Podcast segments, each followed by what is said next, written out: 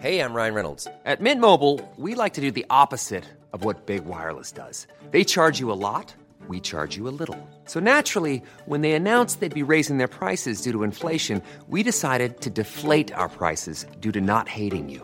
That's right. We're cutting the price of Mint Unlimited from $30 a month to just $15 a month. Give it a try at mintmobile.com slash switch. $45 upfront for three months plus taxes and fees. Promo rate for new customers for limited time. Unlimited more than 40 gigabytes per month. Slows. Full terms at mintmobile.com. Heraldo Podcast, un lugar para tus oídos.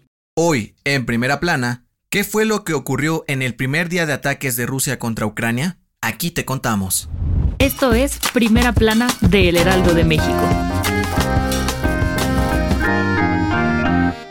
En el primer día de ataques de Rusia contra Ucrania, las Fuerzas Armadas de Vladimir Putin tomaron el control de Chernobyl, lugar estratégico por ser la ruta directa más corta desde la frontera con Bielorrusia hasta la capital Kiev. Además, amenazaron con entrar a Kiev, lo que provocó la movilización de al menos 100.000 ucranianos para huir del país. De acuerdo con los primeros reportes del Kremlin, se destruyeron 74 instalaciones militares y 11 aeródromos ucranianos en 203 ataques contabilizados por el gobierno ucraniano. Por otro lado, autoridades de Ucrania dieron a conocer que el saldo que dejó la primera ofensiva rusa fue de 137 muertos y 316 heridos entre soldados y civiles, mientras que el ejército informó que mataron a 50 rusos, derribaron 5 aviones y un helicóptero que amenazaba las ciudades de Donetsk y Lugansk y nueve regiones más. El presidente Vladimir Putin aseguró que el ataque contra Ucrania fue la única alternativa para defenderse de las sanciones económicas impuestas por Estados Unidos y países de la Unión Europea, como Reino Unido, Alemania e Italia,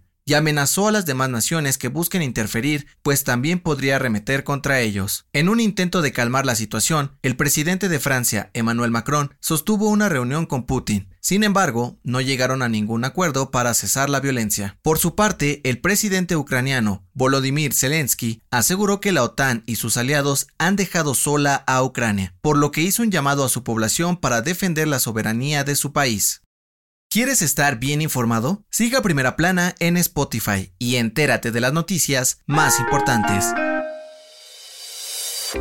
El presidente de la Junta de Coordinación Política del Senado, Ricardo Monreal, propuso crear una comisión especial para mejorar las relaciones diplomáticas con Estados Unidos. El senador dijo que este grupo debería estar compuesto por coordinadores de la Junta de Coordinación Política, la presidenta de la mesa directiva del Senado, Olga Sánchez Cordero, y los presidentes de las comisiones de Relaciones Exteriores y Relaciones Exteriores para América del Norte, para dialogar con el Senado de Estados Unidos y así garantizar la ayuda entre ambos países. Ricardo Monreal aseguró que esta estrategia es necesaria para evitar que las relaciones entre México y Estados Unidos se debiliten, pues son socios comerciales importantes. Con información de Misael Zavala. En otras noticias, el canciller Marcelo Ebrard informó que los 225 mexicanos que quedaron en medio del conflicto en Ucrania se encuentran bien y serán atendidos para ser evacuados. Además, aseguró que la posición de México respecto a la situación es a favor de la paz en lugar de la fuerza, por lo que seguirán proponiendo el diálogo para resolver la crisis. En los deportes, la Fórmula 1 dio a conocer que analizarán la realización del Gran Premio de Rusia tras los ataques a Ucrania. Algunos presidentes de escuderías y pilotos se niegan a participar en caso de que se dispute. Y en los espectáculos, Coldplay anunció dos fechas más en México, como parte de su gira mundial Music of Spheres. A los conciertos ya programados del 3 y 4 de abril en la Ciudad de México, se suma uno el 6 de abril y otros más el 30 de marzo en Guadalajara. El dato que cambiará tu día. ¿Quién es más grande, el Sol o la Luna? La Luna, porque la dejan salir de noche. De acuerdo con la Escuela Universitaria de Enfermería de España, la risa no solo es un lenguaje universal, sino que es un gran método terapéutico que ayuda al tratamiento de enfermedades degenerativas y psicológicas. Según los expertos, la risa es capaz de potenciar los beneficios de tratamientos médicos, pues aumenta las defensas en el cuerpo, lo cual provoca el retroceso de virus, bacterias y síntomas de depresión y ansiedad. Yo soy José Mata y te espero en la próxima. Esto fue Primera Plana, un podcast del Heraldo de México.